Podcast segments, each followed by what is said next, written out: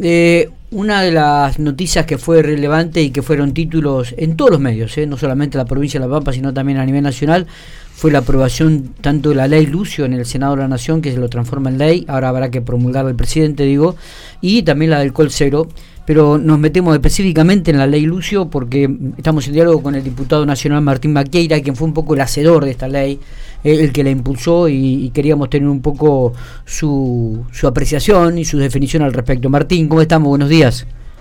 Bien, muy bien. ¿Cómo están ustedes? Bueno, muy bien, tranquilo. Acá estamos. Una mañana fresca aquí en, en, General Pico, nubladito. Por momentos sale el sol, por momentos no. Hay mucha humedad, ha llovido el fin de semana y le ha hecho bien.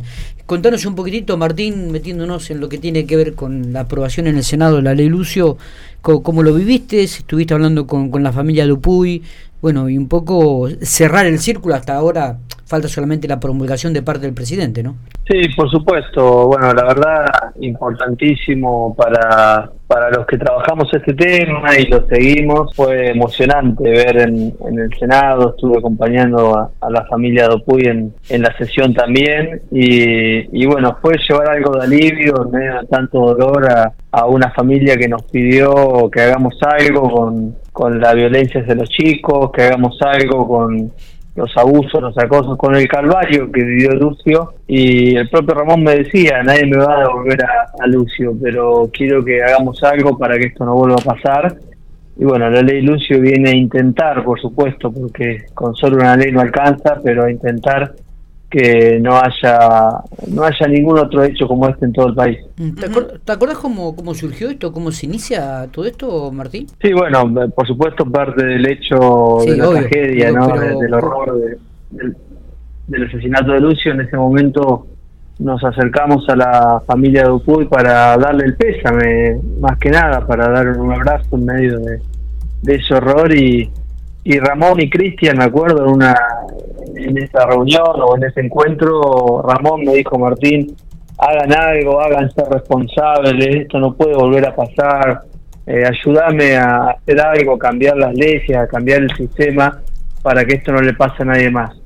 Y por supuesto que fue un, mandato, ¿no? Y en ese momento tuvimos un mes trabajando en el detalle de, la situación, del caso, en ver eh, e investigar un montón de otros casos en otras provincias y conjunto con, con, abogados y con especialistas en niñez y con la familia de Upuy, en diciembre del 2021 presentamos el proyecto de ley que trabajamos mucho en la Cámara de Diputados, no, no fue un debate fácil, no, nos costó eh, llegar a los acuerdos y a los consensos con todos los bloques, pero lo logramos y en noviembre del 2021 tuvimos la media sanción por unanimidad, todos los bloques la votaron, desde la izquierda hasta los libertarios, y bueno, la semana pasada en el Senado de la misma manera, son muy pocas las leyes que incluso siendo hay un legislador de la oposición, eh, se votan, se tratan y salen con unanimidad, por eso celebro que todos hayan podido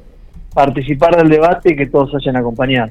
Bueno, Martín, entonces, digamos, ahora sigue eh, tiene que, el presidente la tiene que promulgar, ¿es así? Exactamente, el presidente la tiene que promulgar o si no la promulga se aprueba automáticamente, es algo que la vete, que, no, no, está contemplado porque también el propio presidente ha acompañado esta iniciativa. Y una vez promulgada eh, se debe pedir la adhesión de cada provincia, eh, sobre todo por el, por el protocolo que se debe implementar con esta ley de la reserva de identidad para aquellas docentes o médicos que hagan la denuncia que estén resguardados. Claro. Así que ya estamos, por supuesto, trabajando con no solo en La Pampa, sino con legisladores de todas las provincias para que una vez eh, una vez promulgado la ley, eh, las provincias adhieran. Bien, ¿cuáles son, decinos dos o tres puntos los más importantes de la ley? Ahí ya dijiste uno que tiene que ver con el tema de la preservación de la identidad de, por ejemplo, docentes que denuncian casos que ven en, en la escuela. ¿Qué otros, así dos o tres puntitos así más importantes de la ley? Bueno, exactamente, ese es uno de los puntos, porque lo que queremos es respaldar a, a muchos médicos y docentes que sucede que tienen temor a veces de denunciar o, miedo a represalias, bueno, queremos que estén respaldados en su trabajo.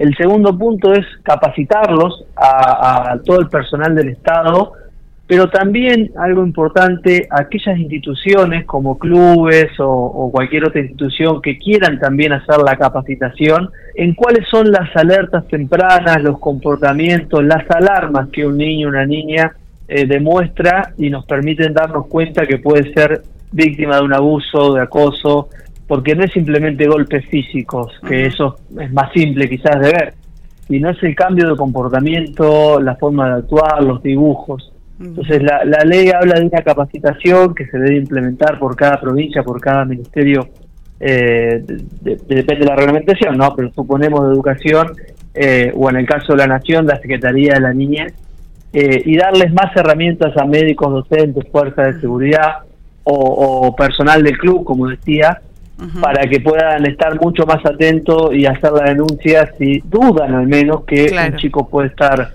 siendo víctima. O sea que lo primero es la capacitación, digo, cuando se empieza a implementar, es la primero es la capacitación. Exactamente, es, diría, bueno, son las tres herramientas importantes, pero es por ahí la, más fuerte, viendo que, bueno, Lucio iba a una escuela y pasó por cinco guardias o cinco veces en guardias y nunca se alertó este hecho.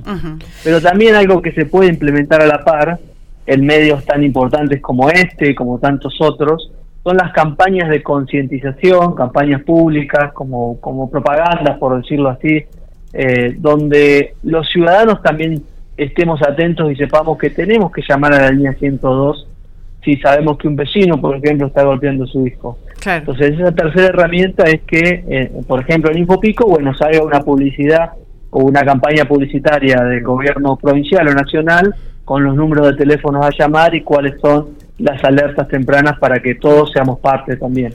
Eh, Martín, nos metemos, eh, ¿te parece en lo que tiene que ver la contienda política aquí en la provincia de La Pampa? ¿Estás acompañando al, a Adriana García, los candidatos este, y a Martín Berongaray en distintos pueblos? Contanos cómo estás llevando a cabo esto.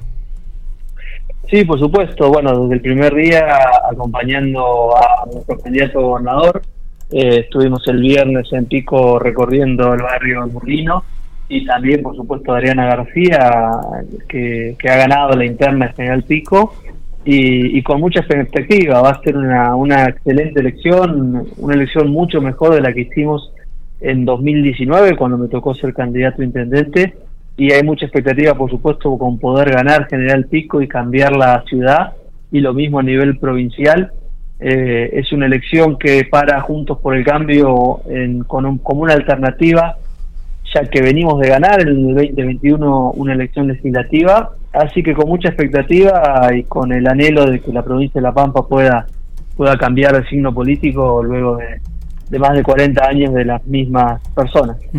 Martín, ¿manejan alguna estadística, algunas encuestas? Eh, ¿Tenés algún número? Bueno, esto que te cuento es un poco lo que se refleja no solo de las encuestas, sino de las caminatas y las recorridas, donde se ve a un oficialismo con, con temor a perder, con eh, números que no le son tan auspiciosos, eh, propio de, de medidas que ha planteado el gobierno y que nosotros hemos resaltado como negativas como el encierro o la falta de, llegada en lo que fue la, pandemia a las escuelas, a los chicos que no podían ir a clases o, no tenían una forma de conectarse, bueno, el déficit en, salud y en, la falta de generación de empleo, todo eso hace que el piquense y el pampeano tengan intenciones de cambiar el signo político, así que estamos muy expectantes de, eh, y actuando para eso, para que el 14 de mayo puede haber un cambio en la provincia.